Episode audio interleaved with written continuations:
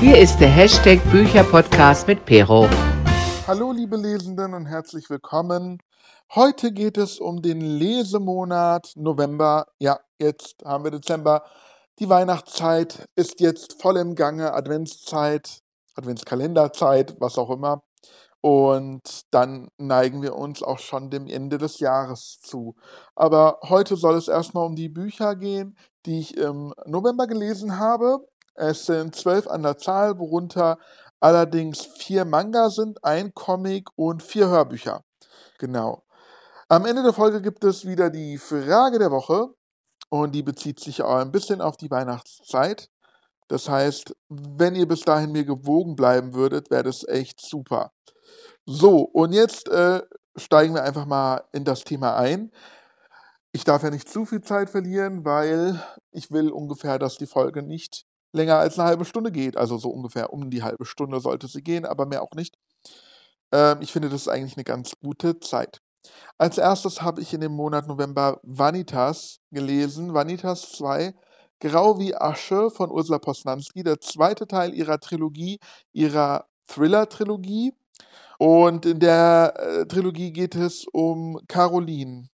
Ich bin mir jetzt gerade nicht sicher, ob sie im ersten Band auch so hieß. Ich weiß es nicht mehr, ehrlich gesagt.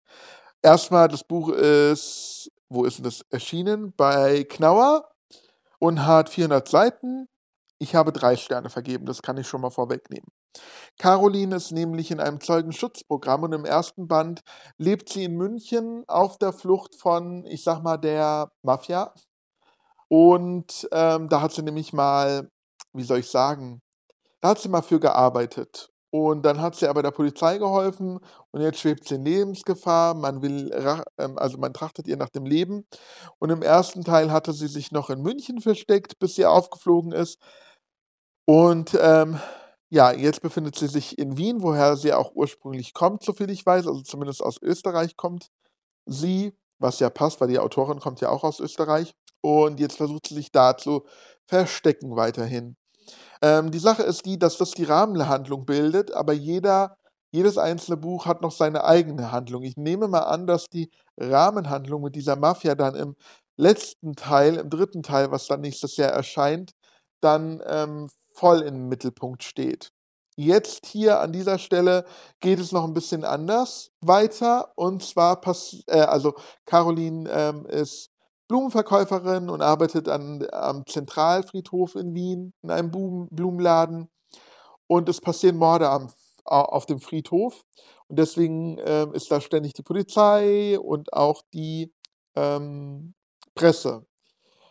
Ja, und eigentlich will sich ja Caroline verstecken, aber sie schafft es immer wieder, und das ist der erste Kritikpunkt, trotzdem sich irgendwie da einzumischen. Eigentlich will sie nicht auffallen und begibt sich immer wieder in Situationen, wo Presse oder Polizei auf sie aufmerksam wird. Und dann denke ich mir einfach, was bist du eigentlich für eine blöde Kuh? Ähm, das hätte man geschickter machen können. Sie sagt dann auch später oder ärgert sich selber über sich selbst, dass sie das tut. Aber ja, es wird halt immer damit begründet, dass sie Angst hat, Panikattacken hat und ähm, diese, zum Beispiel diese Morde auf dem Friedhof passieren wegen ihr. Also sie bezieht immer alles auf sich. Damit versucht man zu begründen, warum sie da auch immer so ein bisschen drinsteckt in der ganzen Sache. Ja, und das nervt mich. Ähm, ich überlege gerade, ob ich noch mehr zum Inhalt sagen sollte. Ich glaube, äh, das langt erstmal. Also da passiert da noch ein bisschen was anderes.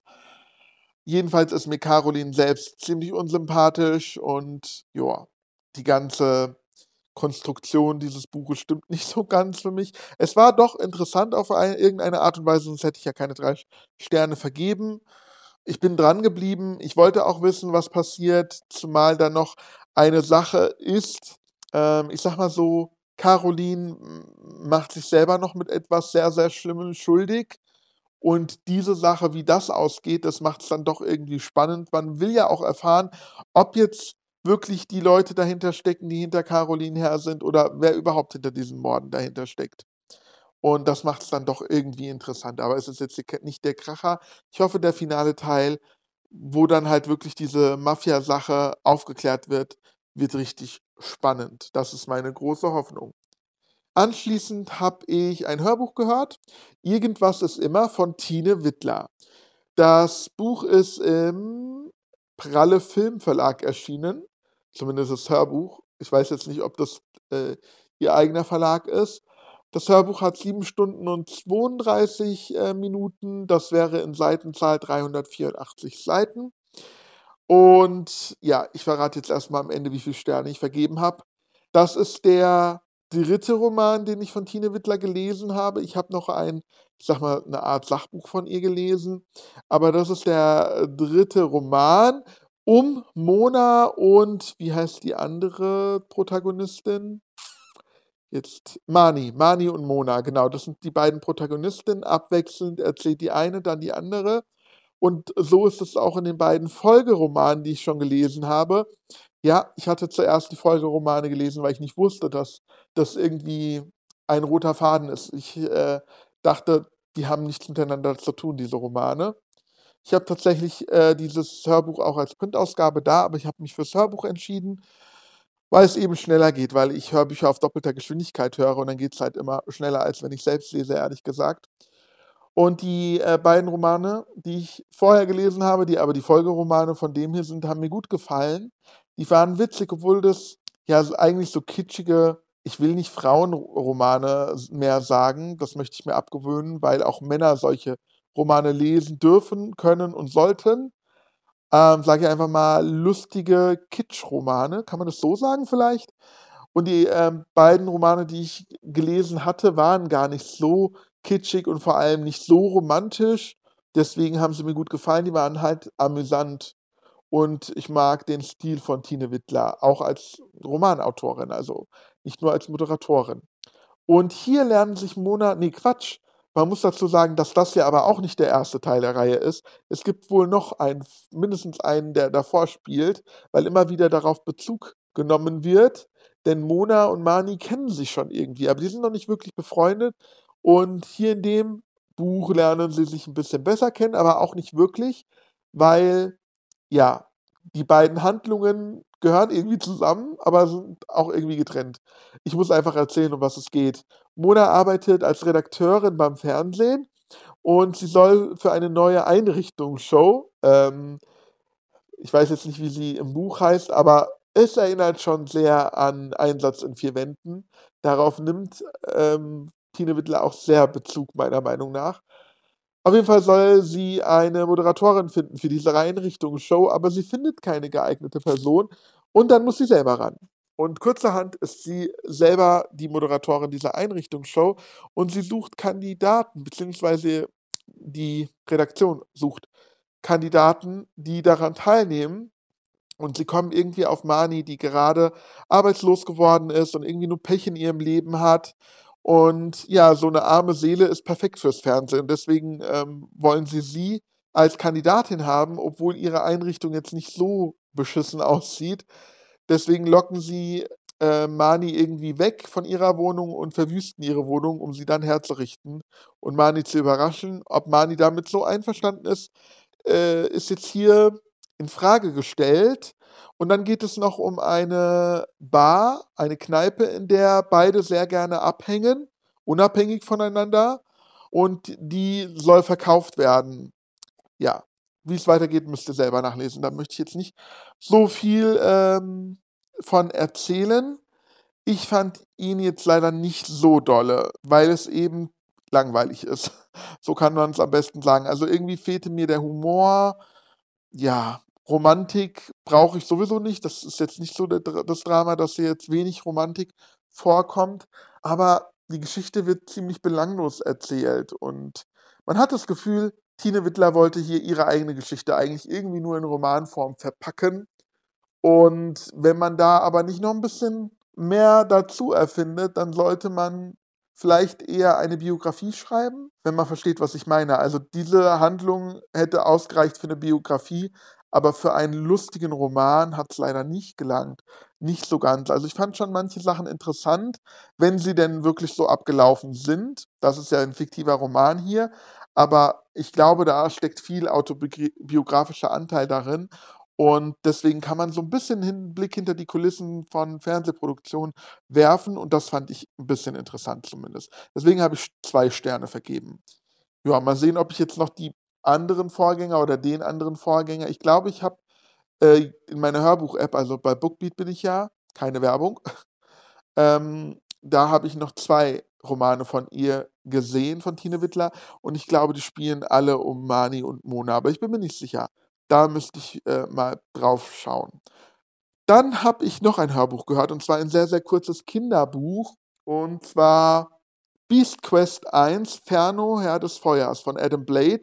Das ist eine Kinderbuchreihe, eine Fantasy-Kinderbuchreihe, von der es sehr viele Teile bereits gibt und da irgendwie ein Hörbuch eine Stunde dauert, also dieses, dieser erste Teil hat eine Stunde und neun Minuten gedauert, das habe ich in einer halben Stunde auf doppelter Geschwindigkeit durchgehört quasi, habe ich mir das mal durchgehört, das ist bei Audioline erschienen, ich habe mir jetzt leider nicht notiert, wie viele Seiten die Printausgabe hat, aber wahrscheinlich mit Illustrationen so 100 Seiten, könnte ich mir vorstellen. 120 Seiten vielleicht. Also nicht sehr dick, auf jeden Fall. Und dann noch mit Illustrationen. Wahrscheinlich, ich weiß es ja nicht, ich hatte die, die, die Printausgabe nicht in der Hand. Auf jeden Fall geht es hier um den jungen Tom, der auserkoren wird, das Reich Avantia zu retten. Sein Vater war schon irgendwie ein Held und er soll in seine Fußstapfen äh, treten. Und dann gibt es diesen bösen Magier Malvel, der ähm, die sogenannten Biester verzaubert hat, deswegen Beast Quest. Und die bedrohen jetzt Avantia oder Avantia, ich glaube Avantia, sagen die im Hörbuch. Und als erstes soll der Tom den Drachen Ferno von diesem bösen Bann befreien. So, an sich klingt es ja ganz cool und spannend, aber weil diese Vorgeschichte noch erzählt werden muss, die halt ein klein bisschen viel Raum einnimmt, ist die eigentliche Geschichte sehr, sehr kurz. Also, ja, es ist ein bisschen unbefriedigend. Erstmal müssen, muss Tom ähm, eingeführt werden. Wer ist er überhaupt und warum? Er ist noch ein Kind, warum soll er einen Drachen besiegen? So ungefähr. Das muss irgendwie an den Haaren herbeigezogen erklärt werden. Das lasse ich mir aber noch gefallen. Das fand ich auch ganz nett, so gemacht.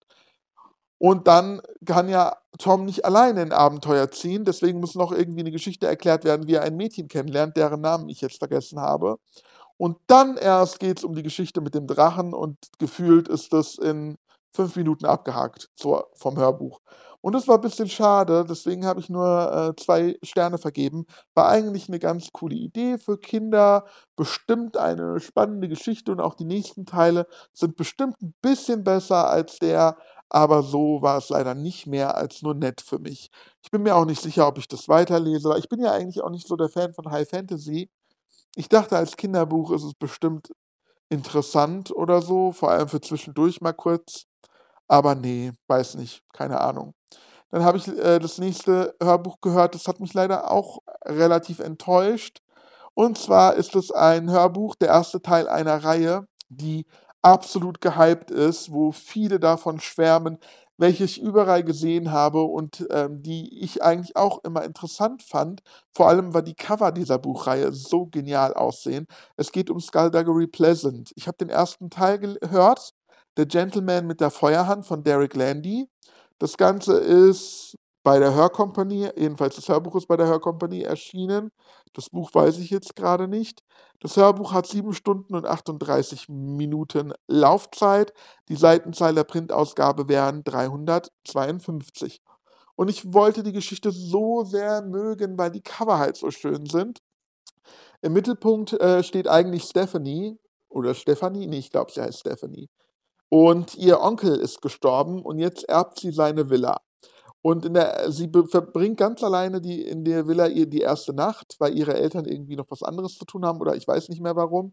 Auf jeden Fall verbringt sie die Nacht, die erste Nacht alleine in der Villa und dann taucht ein Einbrecher auf, der irgendwas von Stephanies Onkel haben will. Doch Skullduggery Pleasant rettet sie. Und Skullduggery Pleasant ist quasi ein lebendiges Skelett, so mit Zauberkräften, so ein bisschen. Aber am ehesten ist, ähm, äh, geht er, glaube ich, mit einer Pistole um, soviel ich mich erinnere jetzt.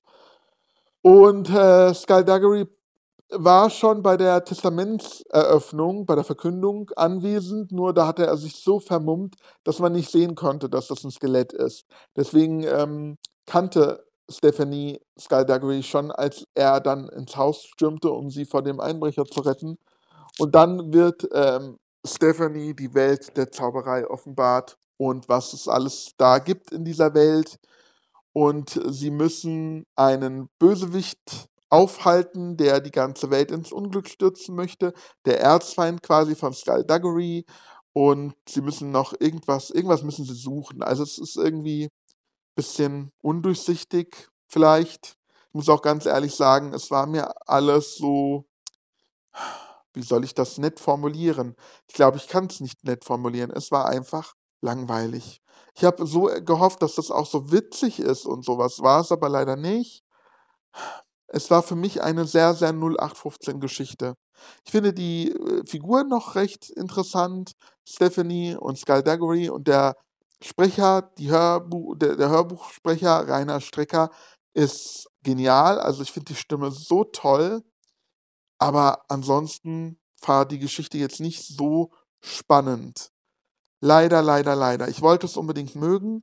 Mir hat man jetzt schon gesagt, dass es ab dem zweiten Band besser wird, aber ob ich das jetzt nochmal ähm, ausprobiere, ist fraglich und wenn ich das ausprobiere, dann natürlich weiterhin als Hörbuch.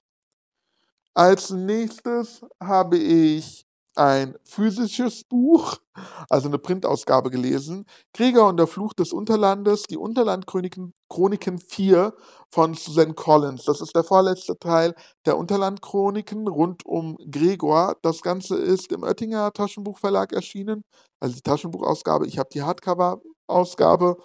Ähm, das Buch hat 320 Seiten. Und ich habe vier Sterne vergeben, weil es mir diesmal wieder richtig, richtig gut gefallen hat. Also, Gregor ist ein Junge, der durch Zufall ins Unterland geraten ist und dort als Held auserkoren wurde. Und jetzt kehrt er zum vierten Mal ins Unterland zurück. Dort ähm, gibt es eine riesige weiße Ratte, die der Fluch genannt wird. Und Gregor hatte den Fluch mehr oder minder gerettet im vorigen Band, als der Fluch noch ein Baby war. Und er, konnt, er brachte es nicht übers Herz, diese weiße Ratte zu töten, obwohl er wusste, dass eine Prophezeiung sagt, dass diese Ratte Unglück über das ganze Unterland bringen würde.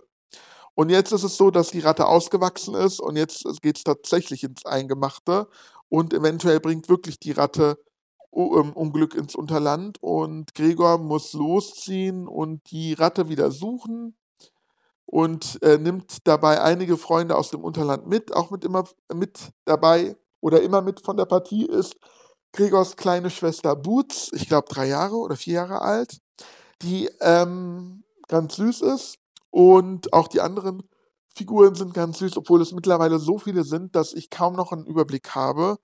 Hat, das hatte ich auch in den letzten Momenten schon kritisiert. Es sind einfach sehr viele. Trotzdem ist es ganz gut gemacht. Es ist so, dass in jedem Band so ein bisschen eine Reise ansteht. Gregor muss mit einer Truppe aus dem Unterland eine Reise antreten und die Reise führt ihn immer in andere Gegenden des Unterlandes und diesmal ist es so eine Reise durch Tunnel. Und das ist echt schön gemacht und gut erzählt. Es ist aber ziemlich, ziemlich brutal. Also dafür, dass das eine Kinderbuchreihe ähm, ist, die für Kinder zwischen 10 und 12 Jahren gedacht ist, ist es sehr brutal. Also ich weiß nicht, da müssen Kinder schon einiges abkönnen, weil hier geht es um Mord und Totschlag teilweise. Und es ist schon heftig. Aber mir hat es gefallen, ich fand es spannend und ich freue mich auf das Finale. Jetzt kommen wir zum nächsten Hörbuch. Es kommen noch zwei Hörbücher und dann kommen wir zu den Comics und Manga. Ich habe tatsächlich die Bitch-Bibel von Katja Krassowitze gelesen, äh, beziehungsweise gehört als Hörbuch, was sie auch selber spricht. Ähm, das Ganze ist im, bei der Münchner Verlagsgruppe erschienen. Die Printausgabe hätte 208 Seiten gehabt und die, ähm, das Hörbuch, was Katja Krasavice selbst spricht, habe ich das gerade schon gesagt, ich weiß es gar nicht, hat 5 Stunden und äh, 15 Minuten Laufzeit. Und tatsächlich hatte mir das Buch eine Arbeitskollegin empfohlen, die das so ein bisschen so dargestellt hätte, hatte als ähm, feministischer Befreiungsschlag ähm, der Frau über ihren Körper und ihrer Sexualität. Ich kenne Katja Krassewitze tatsächlich schon von ihren YouTube-Videos. Da präsentiert sie sich sehr, sehr freizügig und spricht über Sex vornehmlich. Und hier ist so ein bisschen ihre Biografie. Sie erzählt von ihrer Familie, wie sie aufgewachsen ist ähm, und wie es dazu kam, dass sie so sexuell wurde im weitesten Sinne. ja, finde ich das interessant? Ich weiß es nicht. So, ich kann es ehrlich gesagt nicht sagen. Es es sind krasse Sachen passiert in ihrem Leben, ja, aber es ist auch jetzt nichts es klingt jetzt gemein, wenn ich sage, es ist nicht spektakulär, aber vielleicht interessiert mich einfach die Person zu wenig, als dass ich mehr davon wissen will. Ich weiß es nicht. Ich fand es eher, äh, spannender zu erfahren, was sie so über YouTube erzählt und die Hintergründe und wie krass ihre Videos gefaked waren oder sind. Ähm, das hat mich 'n bisschen, ja, nicht wirklich erschüttert, aber sie stellt es so dar, als hätte sie das, was sie getan hat, auch tun müssen, also ihre, äh, Zuschauer so 'n bisschen verarscht und, ähm, geht damit so offen um. Und ich denke mir, das machen bestimmt oder ich sicherlich viele YouTuber auf diese Art und Weise und tun immer so ehrlich und so was. Und auch jetzt dieses Hörbuch, wo sie ehrlich alles erzählt, wie es halt wirklich läuft. Sorry, aber damit schießt du dir vielleicht ins eigene Fleisch, denke ich mir so 'n bisschen. Also, dass sie Sachen erfindet in ihren Videos, um einfach ins Gespräch zu kommen, finde ich auch 'n bisschen armselig, ehrlich gesagt. Ich weiß nicht. Also, ja, es war interessant, weil ich so 'n bisschen mehr über YouTube erfahren habe und wie die Sache läuft. Das ist jetzt auch so, das habe ich irgendwie auch nicht mitbekommen, dass man dass YouTube sehr streng ist in Sachen Sex, was man da Entschuldigung, was man da zeigen kann oder worüber man reden kann. Und sie hat immer mehr, ähm, nicht ihre Follower verloren, sondern die Möglichkeit, mit YouTube Geld zu verdienen. Also, anfangs konnte sie noch Werbung schalten und so was und hat auch Werbedeals bekommen. Und jetzt geht's fast gar nicht mehr. Das heißt, sie kann an per se mit YouTube kein Geld verdienen. Sie kann nur mi mit allem Drumherum Geld verdienen und kann nur noch YouTube dazu benutzen, um ihre Follower zu erreichen, die dann eventuell zum Beispiel macht sie ja jetzt Musik, sie nennt sich auch mittlerweile selber Rapperin, obwohl sie jetzt nicht so talentiert ist. Aber sie vermarktet zum Beispiel ihre Musik über YouTube, dass die Leute ihre Musik kaufen und daran verdient sie dann das Geld. Und nicht mehr primär um über YouTube. Deswegen ich weiß nicht, ob sie überhaupt noch YouTube-Videos, ähm, im klassen klassischen Sinne veröffentlicht. Das letzte Mal, als ich geguckt habe, gab's, glaube ich, lange kein neues Video mehr. Es sind, glaube ich, immer nur so Videos ja, ihre Videoclips zum Beispiel. Aber ansonsten, diese Videos, die sie damals gedreht hat, die rentieren sich anscheinend nicht mehr. Und jetzt verdient sie eher ihr Geld mit der Musik, mit Auftritten, auch Fernsehauftritten, Teilnahmen an Reality-Shows und so weiter und so fort.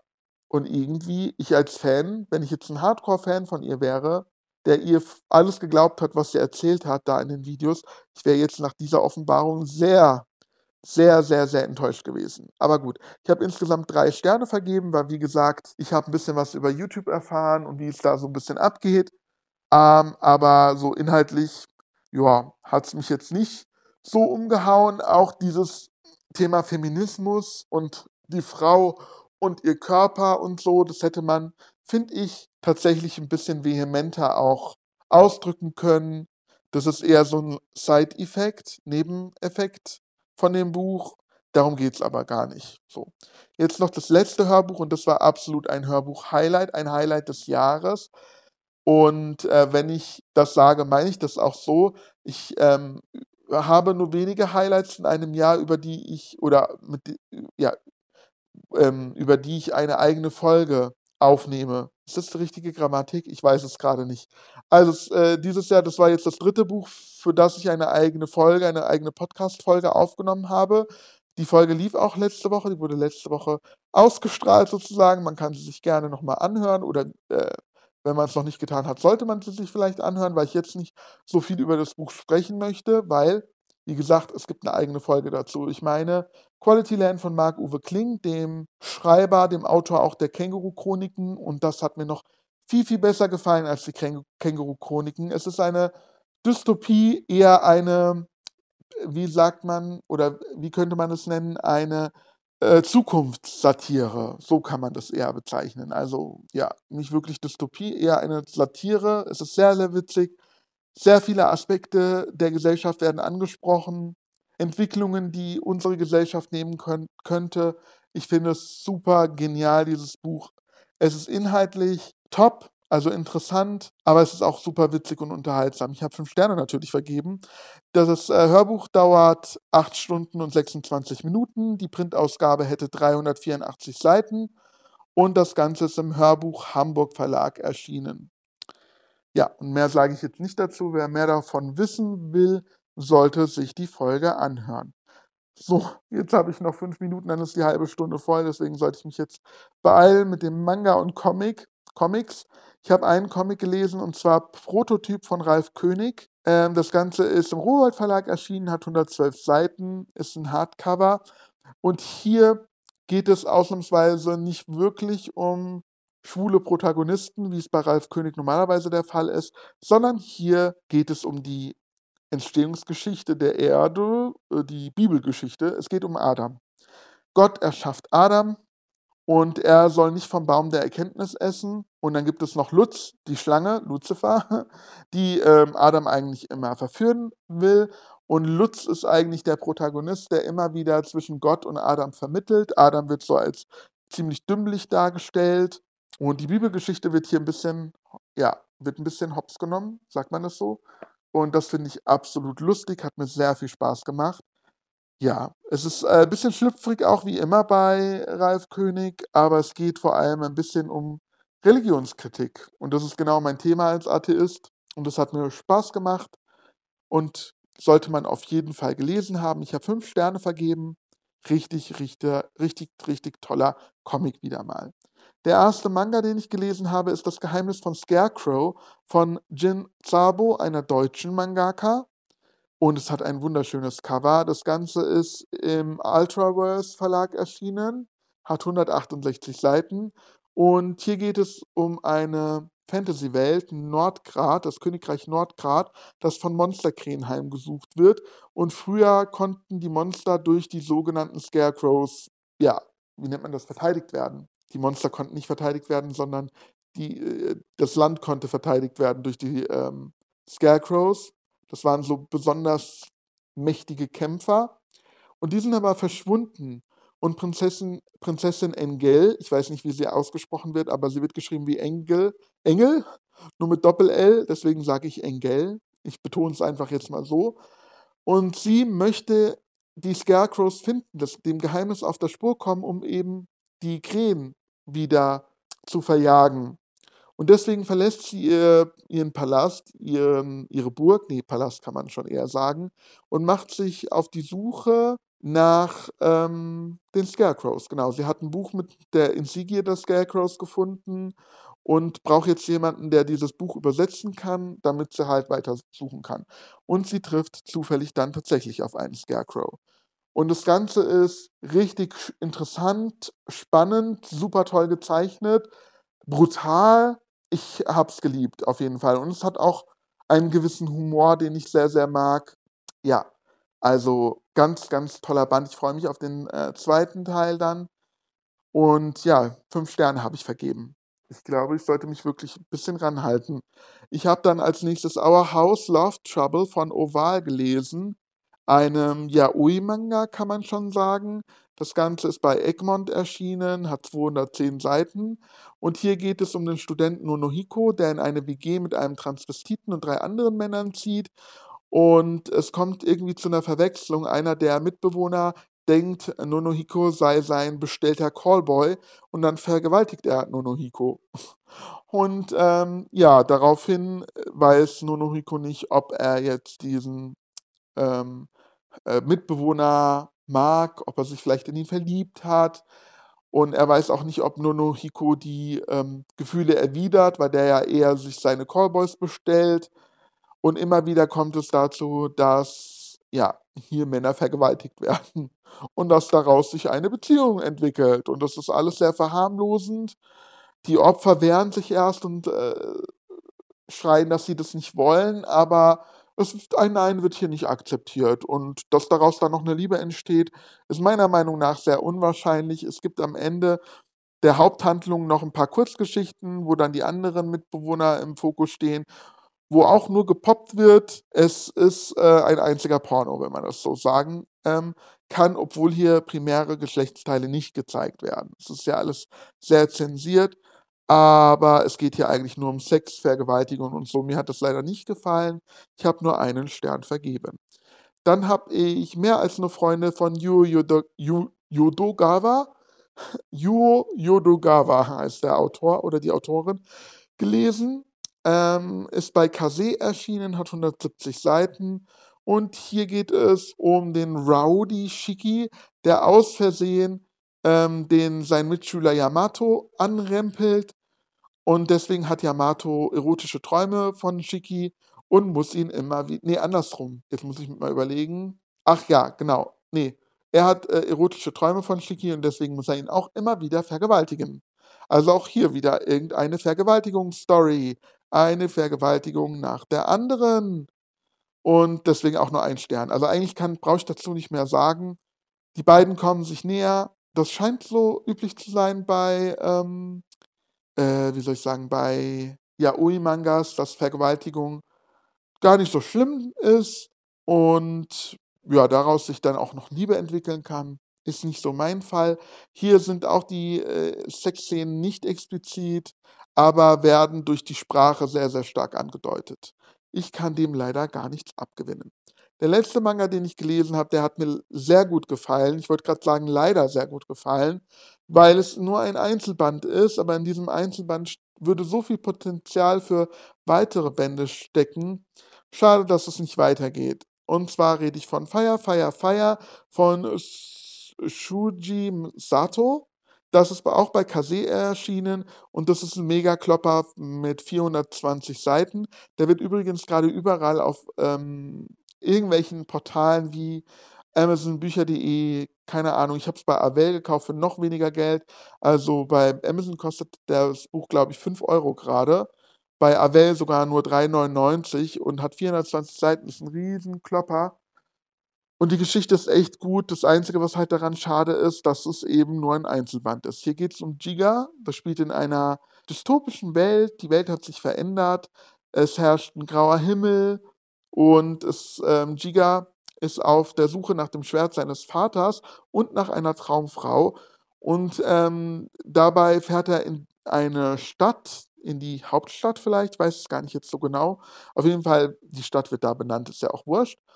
Und dort herrscht Kriminalität hoch 10, es ist sehr gefährlich und er trifft auf die hübsche Ärztin und Ingenieurin Faye und auf den Cyborg Shishimai und beide schließen sich ihm an bei seiner Suche und er trifft auf Gegner, gegen die er kämpfen muss. Es ist ein Shonen Manga Deluxe meiner Meinung nach, also auch vom Humor her finde ich, wer Dragon Ball zum Beispiel liebt, der wird hier seine Freude mit haben. Ich finde es so genial. Leider wird ich sag mal so, der Höhepunkt wurde hier nicht erreicht. Die Handlung könnte weitergehen. Also es ist an einer Stelle ab, also zu Ende, wo man sagen kann, okay, die Geschichte ist irgendwie abgeschlossen, aber die, die Reise von Giga fängt da eigentlich erst an, wo die Geschichte hier aufhört und dann hätte es so viel Potenzial. Das wäre so geil gewesen. Der einzige kleine Kritikpunkt ist daran noch, dass hier sehr viel Brust gezeigt wird. Alle Damen hier in dem Werk haben riesige Möpse und die werden auch offenkundig immer gezeigt und das wäre nicht nötig gewesen, weil von der Handlung, von der Geschichte, von der Action, von der Spannung her und vom Humor passt hier eigentlich alles. Es hätte eigentlich eine tolle, tolle, ausführlichere Manga-Reihe werden dürfen. Ich habe vier Sterne vergeben. Und das war jetzt die letzte Geschichte und ich bin jetzt schon bei 33 Minuten. Ich komme ganz schnell zur Frage der Woche. Ich habe meine Follower auf Instagram gefragt, dort heiße ich Buicha Podcast. Verschenkst du gerne Bücher, zum Beispiel an Geburtstagen oder zu Weihnachten? Und tatsächlich 77% verschenken gerne Bücher und 23% sagen, nein, tun sie nicht. Ich tue mich ehrlich gesagt selbst schwer beim Verschenken von Büchern, weil ich halt nur wenige Leute kenne, die gerne lesen. Und dann äh, den passenden Geschmack zu finden, ist auch schwierig, denn entweder die Leute, die ich kenne, die gerne Bücher lesen, sind so leidenschaftliche Sammler wie ich selbst und kaufen sich schon selbst, was sie gerne mögen. Oder es gibt halt Leute, die nicht gerne lesen und denen dann ein Buch zu kaufen. Hm. Aber ich tue es tatsächlich auch gerne. Vor allem bei Arbeitskollegen finde ich das immer ganz interessant, weil ähm, da ich mich selten über Bücher austausche und der Geschmack da so auseinandergeht, dass ich halt Bücher, die ich finde, dass die auch zu meinen Arbeitskollegen passen, leichter finde. Zum Beispiel Renate Bergmann. Ich finde, das kann jeder lesen. Und dann verschenke ich gerne Renate Bergmann an die Leute, die die, die Bücher von Renate Bergmann noch nicht kennen. So, und das war's jetzt. Ich habe hier bestimmt schon über 35 Minuten. Ah, jetzt auf die Minute, auf die Sekunde 35 Minuten. Leicht überzogen. Ich hoffe, ihr seht es mir nach. Vielen Dank fürs Zuhören. Bis nächste Woche.